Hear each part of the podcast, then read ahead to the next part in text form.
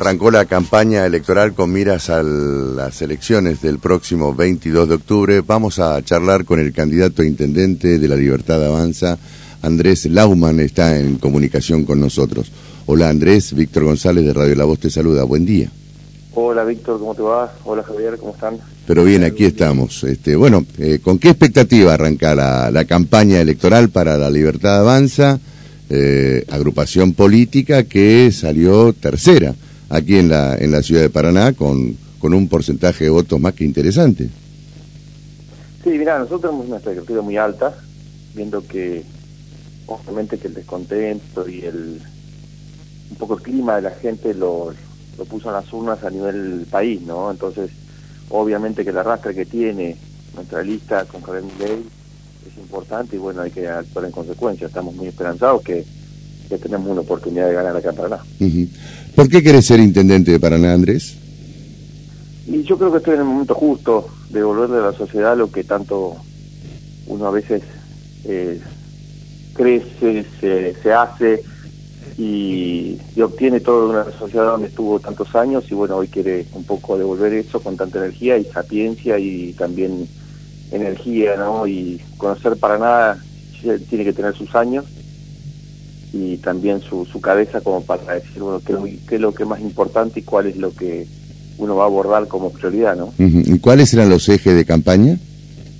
El eje fundamental de campaña es hacer las cosas que por ahí no se hicieron acá. Por ejemplo. Son las más importantes, que son el relleno sanitario, el primer eje de campaña, que es el tema ambiental, más que nada por lo que lo que conlleva 80 años de el impacto ambiental que lleva, que, que, tiene y que obviamente hay que hay que abordarlo de una vez por todas y, hay una gran oportunidad porque yo creo que por adelante Paraná lo necesita, el tema social, mucho el tema social con los 70 barrios, eh, según el RENAVAP, de extrema pobreza, donde estamos trabajando también, yo vengo de Mendoza, de, una reunión con Abel Albino, con el tema de, la nutrición infantil. Eh, hay varios temas que abordar, bueno, el tema de transporte también, ¿no? Eh, creo que es uno de los temas más importantes para el ciudadano.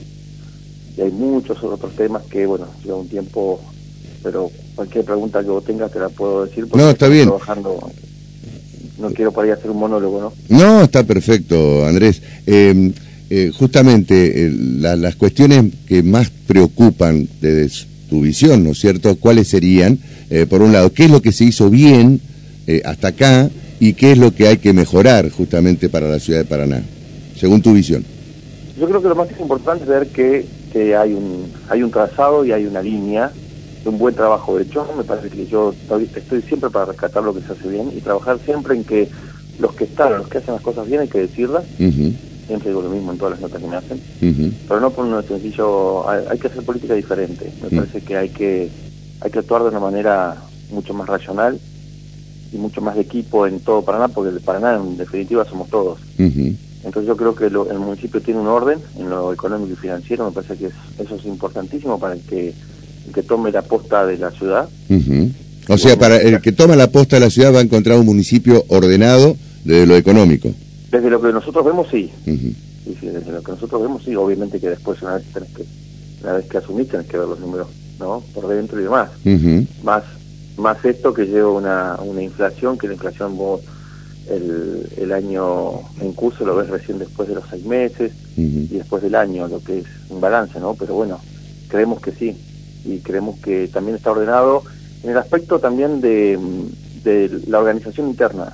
Yo creo que se ha profesionalizado bastante la municipalidad y hay gente muy valiosa dentro, ¿no? Hay un equipo de la municipalidad yo creo que es muy valioso para, para seguir trabajando porque hay gente con mucha jerarquía, o sea, de, muchos años trabajando ahí y creo que hay que utilizar eso que... ¿En ese sentido vas a priorizar la carrera municipal? Sí, por supuesto. sí, sí, sí, sí, sí. En este caso eh, nosotros, por ejemplo, en tema de, puestos políticos, no estamos pensando en llenarlo de, porque no tenemos tampoco grandes ejércitos y grandes gente que tiene equipos técnicos para decir, bueno, voy por a ver si voy por un cargo o me quedo con vos y trabajo y vamos a ver si, obtengo algo. No es nuestro pensamiento ni, nuestro lineamiento. Entonces me deja muy tranquilo que el municipio, al estar tan ordenado y tan profesionalizado, yo creo que podemos trabajar con la gente que está ahí, ahorrándonos un montón de, dinero, ¿no? De, entre sueldos, de jerarquías, de, de, nuevos eh, puestos políticos. Y por ejemplo, eh, mencionaba recién el transporte. ¿Qué idea tenés eh, del transporte en la ciudad para mejorarlo? Mira, lo que hay que abrir, el transporte primero tiene dos, tiene dos aristas, ¿no? Primero hay que solucionar lo que está, lo que está firmado, eso es, muy complicado. La concesión del servicio, decís. Exactamente, porque toca a muchos a muchos lugares donde vos tenés que un poco ordenar eso. Lo estamos estudiando día a día, todas las alternativas. Y después lo que hay que hacer es abrir una alternativa totalmente diferente, con sistemas diferentes también, como funciona en otras ciudades. A ver, yo vengo de, Mendoza, por ejemplo, todo el sistema de transporte funciona perfecto.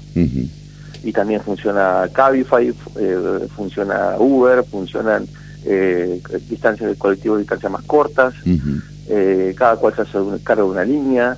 Entonces, estuve con la gente de Andesmar, que son los dueños también de, de otras líneas ahí, entonces me contaban cómo hacían ellos cómo hicieron en su momento el sistema de reconversión en Mendoza de, de, líneas cortas de última milla, que le llaman ellos, que es de sistemas más cortos, concesiones más cortas. Yo creo que hay que buscar la vuelta por ahí y abrir otras alternativas de transporte, no solamente urbano, sino transporte de, movilidad. Hay que abrir la alternativa de movilidad para Paraná. Claro.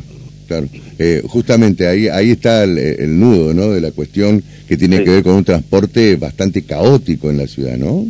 Sí, sí, sí, sí. ¿Cómo se mejora esto? Y bueno, como lo, lo, que te decía, hay que buscar alternativas. Y segundo, lo que hay que hacer también es ordenar el tránsito. Eh, al no haber tránsito ordenado en Paraná, no tenés un sistema de estacionamiento medido, mucha gente se traslada a Paraná. No te olvides que la gente se fue a vivir afuera de Paraná, la gente joven. Sí, sí. Eh, entonces, vos tenés una afluencia de gente muy importante, entre 70.000 personas que viajan en colectivo y otras 70.000 que vienen a trabajar en auto, lo se transforma en caótico.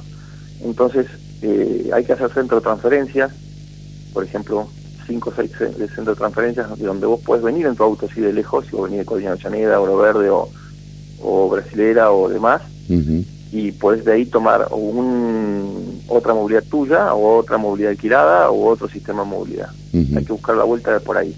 Descomprimir el sistema de, de, movilidad en Paraná es, yo creo que es esencial. Más que nada por los números que te da, ¿no? Solamente un 3% usa la bicicleta, eh, el 80 y pico por ciento se maneja en auto y a pie. Entonces te queda muy poco para lo que es la movilidad. Algo está pasando bueno, hay que solucionarlo. Es uno de los, ejes, no te diría que el, principal, pero es un eje fundamental a solucionar. Hay una problemática eh, esencial, ¿no? Que me parece que la deben estar trabajando todos los candidatos y que tiene que ver con la marginalidad. Eh, ¿Cómo se piensa eh, solucionar esa cuestión que es una problemática que tienen varios barrios en la ciudad de Paraná?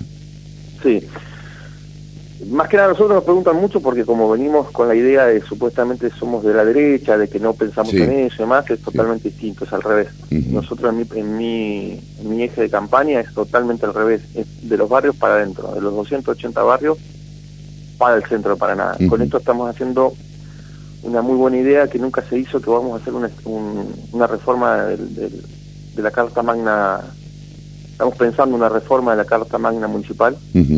La Carta Orgánica se hizo una carta orgánica con la constituyente. Eh, o sea, una de las primeras medidas va a ser este llamar a una constituyente. Sí, sí, sí, sí, Lo estamos haciendo en forma totalmente... Eh, ¿Qué abarcaría esta reforma? La estamos, por eso no la quiero decir mucho, porque la estamos armando y tampoco dejarle libre por ahí algunas cuestiones de discusión que la vamos a presentar en 10 días más o menos a la idea. Pero Fundamentalmente lo que más vamos a hacer eje es en que haya un cupo vacante del Consejo Deliberante para el sistema de barrios. ¿Sí? Entonces, ¿qué pasa? Eh, se va a dividir los barrios en Paraná y van a tener su, su, representante. De ahí se va a elegir, más o menos hay que buscar la forma de que una persona que cubra entre 15 y 17 barrios tenga su oportunidad de una vez por mes eh, o una vez cada dos meses poder ser parte del Consejo Deliberante, presentar sus propuestas, deliberar obviamente con la, con la sociedad y presentar problemas comunes. Aparte de hacer, yo, yo lo que voy a hacer es básicamente es un sistema de comisión vecinales, pero un régimen de comisión vecinal que tenga una forma muy muy clara de presentar las propuestas permanentes de los barrios. Entonces, obviamente como tenés barrios que ya están avanzados en temas cloacas, en tema agua y demás, pero hay barrios que están muy marginados. Entonces, hay que complementar los barrios muy marginados con esos barrios que ya están organizados y hacer una... que también se, se trabaje en conjunto con esos barrios ya organizados. Eh, yo creo que agrupar, no, no dejarlos solos, sino que agruparlos, que son Perejil, agruparlo, eh, el barrio de La Palangana, agruparlo, hay varios barrios que hay que agrupar. ¿Qué significa esto? Dame un poquito más de, de, ampliámelo al concepto. ¿Qué significa agrupar los barrios? Sí, no, no, no. Mm. A ver, la, propuesta está muy muy buena, se está armando muy bien. No quiero dar mucha primicia hoy porque obviamente primero eh, le estamos dando por ahí eh, ideas a, nuestra competencia como para también, por todas las ideas que presentamos, también nos, un poco estar al tanto a ver cómo cómo la toman y la presentan ellos también, ¿no? Pero nosotros lo que estamos trabajando mucho en eso y lo vamos a presentar como hicimos con la propuesta que la presentamos en PDF eh, y bien explicada, que somos creo que uno de los pocos que explicamos eso. y, y, es importante que se, ya se va a saber, la sociedad paranense lo va, lo va a conocer, pero así mismo con la, con la constituyente. ¿no? ¿Crees que la, la elección del 22 de octubre va a ser una elección de tercios aquí en la ciudad de Paraná? Sí, totalmente. Mm. Sí, va a ser una elección de tercio. Mm. totalmente, va a ser muy ajustado, el tema de fiscalización va a ser muy complejo. Nosotros sufrimos mucho la, fiscalización el, el 19 de, agosto, el 13 de agosto, perdón. ¿Por qué decís eh, que sufrieron mucho la fiscalización?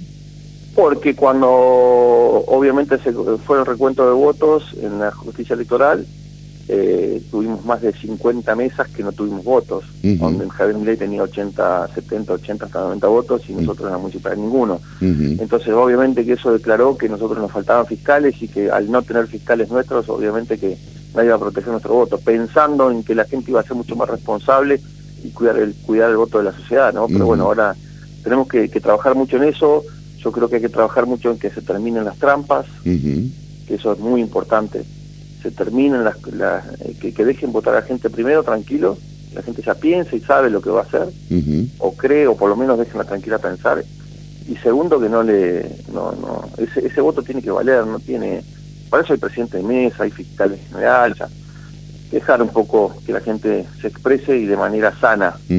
Esas prácticas habituales que todo el mundo las conoce, yo como no soy nuevo, la, soy nuevo en la política y vengo a, a reflejar una idea en la sociedad, me encuentro con tantos problemas que yo no puede ser, no lo puedo entender y no lo puedo creer, las cosas que me cuentan y lo que pasa, ¿no? En las trampas en, el momento de la elección.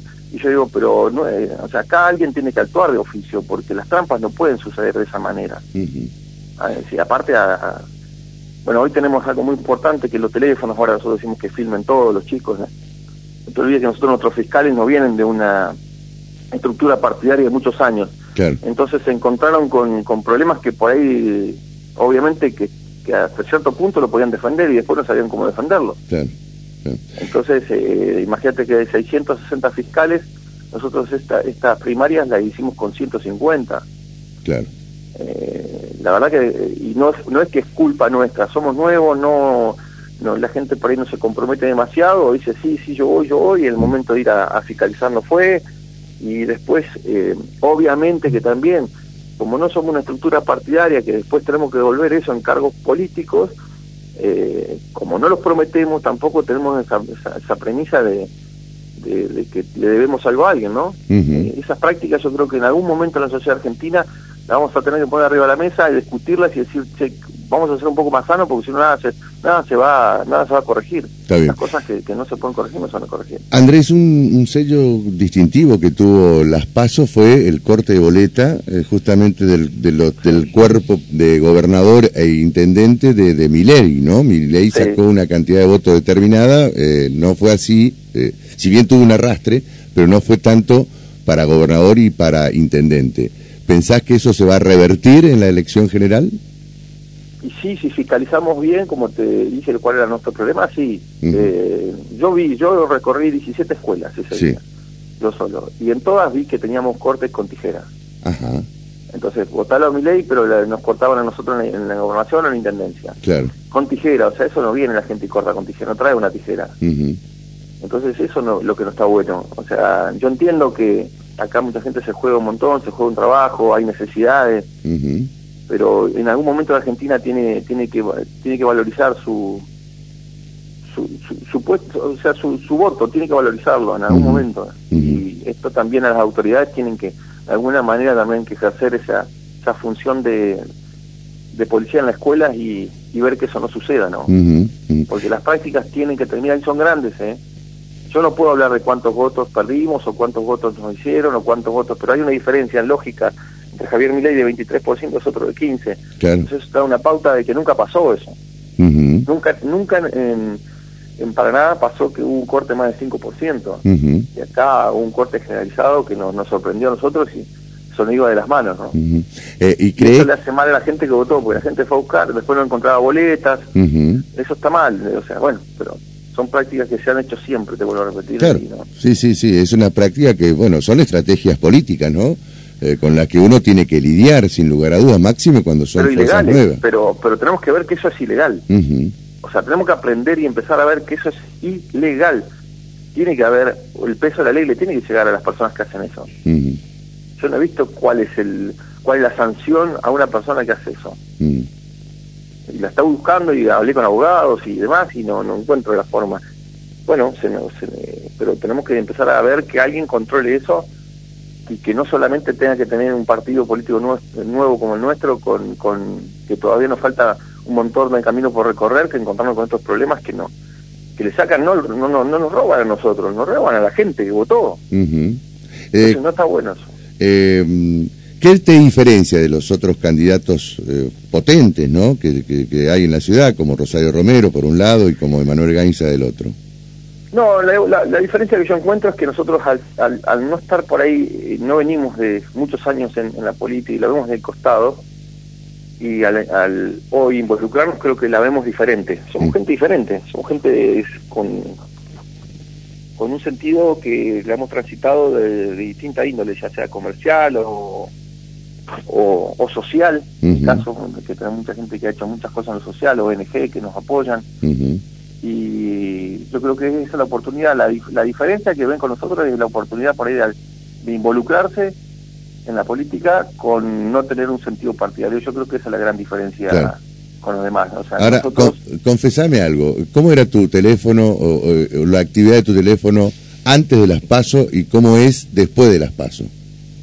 ¿Cambió mucho? No, no, vos ah, no? Ah. No. no, no, no, yo creo que no, yo creo que la gente no todavía no tomó dimensión que Javier Milei hace una, una atracción muy grande y que nosotros tenemos muy buenas ideas, pero no, no lo digo, lo digo sinceramente, no lo digo que cambió mi vida y que hoy mucha gente llama, se acerca. Eh, ya desde el primer día mucha gente se acercó, por eso te digo que no hubo diferencia. Mucha gente se acercó el primer día con nosotros a colaborar en forma silenciosa, obviamente. Vos no vas a ver carteles nuestros, no va a haber gran publicidad nuestra. Yo cuando bajo a un barrio o veo un barrio no me bajo con el teléfono, no me bajo con gente, con estructura para que me saque fotos.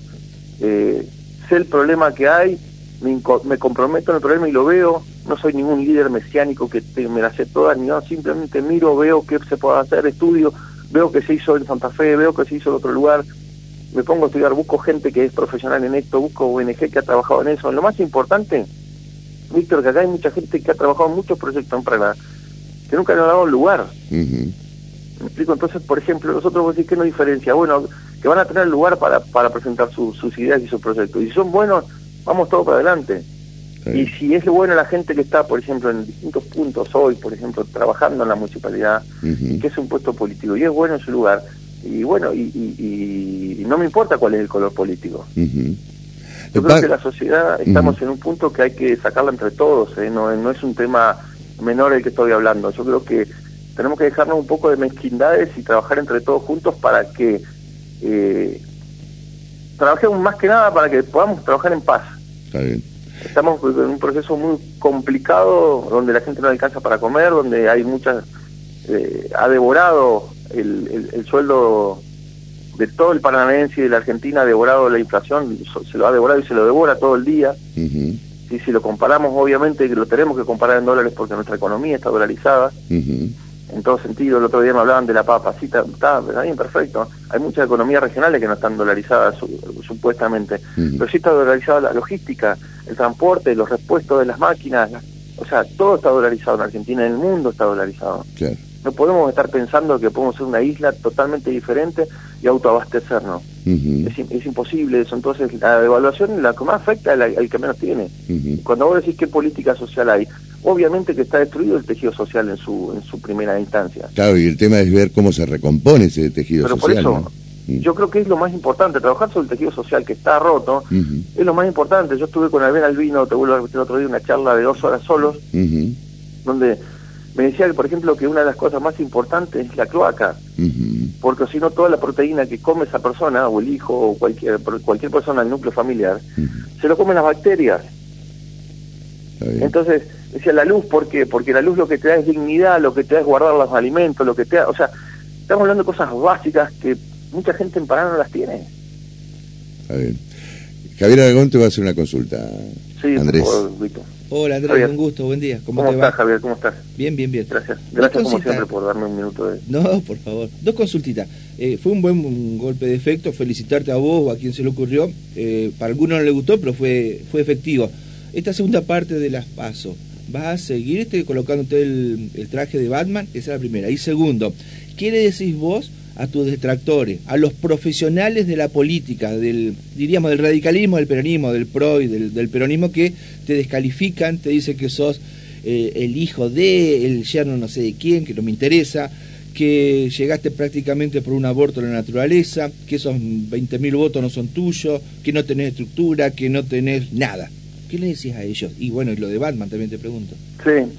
No, lo, no, lo de Batman fue una, como, como ya lo expliqué, es una idea muy buena de unos chicos del barrio San Agustín, donde, donde se, como obviamente soy un desconocido, y eso va en conjunto con la segunda eh, pregunta, yo soy un desconocido en Paraná, obviamente en los barrios no me conoce nadie, no tengo un trabajo social hecho de anterioridad, vengo de, soy un laburante más, de chico he laburado en todo lo que se me ha ocurrido, soy un, yo digo, ahora se usa mucho eh, la, palabra no ser, ser un, trabajador de, cualquier cosa que se le ocurra, ¿no?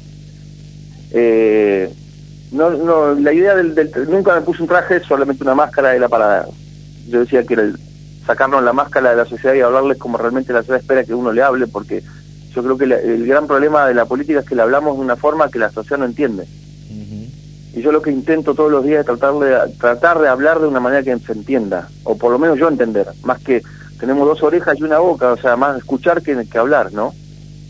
Entonces, por algo Dios nos dio eso y, yo más escucho de lo que hablo y anoto y presto atención y bueno, por eso mismo tengo un, como le decían también de Javier Milei, no, yo tengo un plan también, donde, donde lo presento, lo presenté en... Yo hice un plan vos bien sabés, Javier, que lo hice a un plan en, en 15 días de Paraná. eh, vos, lo conocías el tema, que yo soy un llegado a la política en los últimos 15 días del cierre de lista, ¿no? Claro, y, en función de eso, ¿no? Que, 20.000 votos sacaste. Claro, la sorpresa de, haber Para algunos de la nada, 20.000 votos. no, y, en eso, y en eso te respondo la segunda la segunda la, la segunda pregunta que yo no, no no no me fijo qué dicen de mí, me pueden decir lo que quieran, pueden tomar cualquier, me pueden denostar, decir cualquier cosa, ¿no? Yo me espero cualquier cosa a la gente porque entiendo las posiciones también y entiendo la política que a veces dicen entrar en el barro, entrar Yo no me detengo en eso, sigo para adelante, eh, soy una persona común, no me creo mejor que nadie, respeto a todo el mundo, respeto lo que dicen, lo que hacen. Lo que sí, lo que más respeto fuera de todo es esos 20.000 votos o 21.000 votos que nos votaron y los que los que también nos votaron que no están en la urna, ¿no? Porque estamos hablando de, de, muchos votos que no están contabilizados. Pero fuera de eso, son 20.000 votos que hay que respetar. Serán de Javier Milei, serán de Andrés Lauman, serán de quien sea, pero es de la gente que depositó su confianza en una urna, ¿no? Para que alguien diferente quizá los gobierne o no. Entonces, por eso cuando me preguntaste, empezaste la nota a decir, ¿estás esperanzado? Sí, porque la gente está, esperando otra cosa y la política, yo lo único que le digo a los otros políticos que con quien compito, ¿no? Es que sepan leer, no son, para mí no, son competencias en una, en una, en, un, en algo electoral, no son competencia en la vida, no, no los tomo como contrincantes ni enemigos, son solamente competencia. Pero somos solamente el, el, proyecto de una gente que piensa que, que es la que vota, de la que quiere alguien distinto. Está bien. No sé si, entonces lo que hace la política es no escuchar al distinto, o sea, no, no, no le interpreta, no escucha. Tiene su idea, va para adelante, hace 10, 15, 20 años que están, van para adelante, van perfecto, con sus ideas, con su ideología, con sus partidos, perfecto, pero la gente no se siente identificada.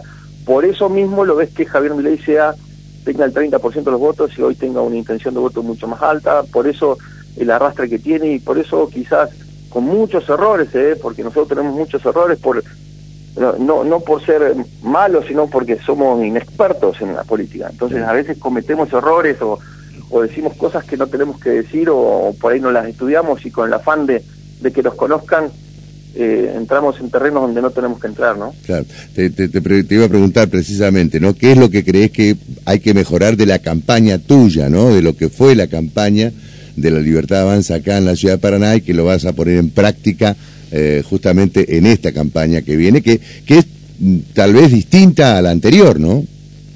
Porque arranca una nueva campaña, sin lugar a dudas. Sí, Sí, pero nosotros, yo no voy a cambiar porque nosotros lo hacemos con, con, vos fíjate que cuánto, yo puedo mostrar, sentarme con vos, con los dos y decirle cuánto gasté en, en 20 gorros, en o sea, no he gastado en nada, no, no hemos, los medios gracias a Batman, al hecho de Batman nos han abierto las puertas a nivel nacional, ustedes mismos, ser una fuerza que Javier Milei eh, obviamente que tracciona, también nos nos han abierto mucho las puertas, entonces, nuestra campaña no cambia con, con gran estrategia eh, de campaña. La campaña básicamente es, es que nos puedan escuchar las propuestas, que me puedan escuchar a mí, que, que sepan que, que, soy una persona que vengo a dar lo que tengo nada más y tratar de ser puente. Yo hablo mucho de la palabra puente, ¿no? Porque hablo mucho, parafraseo mucho con algunas frases y la que, la que voy a decir es muy importante para mí, que digo que el futuro está tras mío. Yo tengo 50 años, lo que quiero hacer es puente con los jóvenes con ese, con ese electorado de 40 años para abajo que nos está votando eh, con los ojos cerrados y que de ahí salgan líderes. Yo, yo confío mucho que los jóvenes no tienen la forma, si no es, si vos no militas desde chico en, la, Franja Morada o en, o en, o en el PJ, no tenés posibilidades de involucrarte a la política. No sé si vos tenés algún chico, algo que, que quiere involucrarse, pero no está, que conozcan un primo, el sobrino, o lo que sí, Sí, sí, es verdad. que quiere involucrarse no tiene forma de involucrarse. Bueno, esa gente que está llegando a nosotros es la que se quiere involucrar con total franqueza, con una lealtad hacia su persona, hacia uno mismo, porque hoy la lealtad hacia uno mismo es, lo que más prima. Entonces, no tiene forma de llegar. Bueno, nosotros es la forma que tiene de llegar. Estamos mirando un montón de jóvenes, no sé la cantidad de jóvenes que vemos valiosos, que llegan y los miramos con unos ojos y los estamos mirando como para que esto tenga futuro, porque yo en cuatro años agarro mi bolsito y me vuelvo a mi casa. Yo ya tengo 51 años, di mucho, y no la política no es mi trabajo, va a ser mi gran función social y, y, una gran satisfacción para mí poder servir a la ciudad de Paraná por cuatro años, pero y lo, digo en todos lados, ¿no? Yo agarro mi bolsito y me vuelvo. Muy bien. Andrés, te agradezco mucho y seguramente vamos a volver a charlar este, a medida que se vaya acercando el día de las elecciones, ¿eh? No, agradecido con ustedes dos que siempre me dan un espacio y a Javier también que siempre ha sido respetuoso conmigo. Bueno, muchas gracias. Muchas gracias, Andrés. un abrazo grande.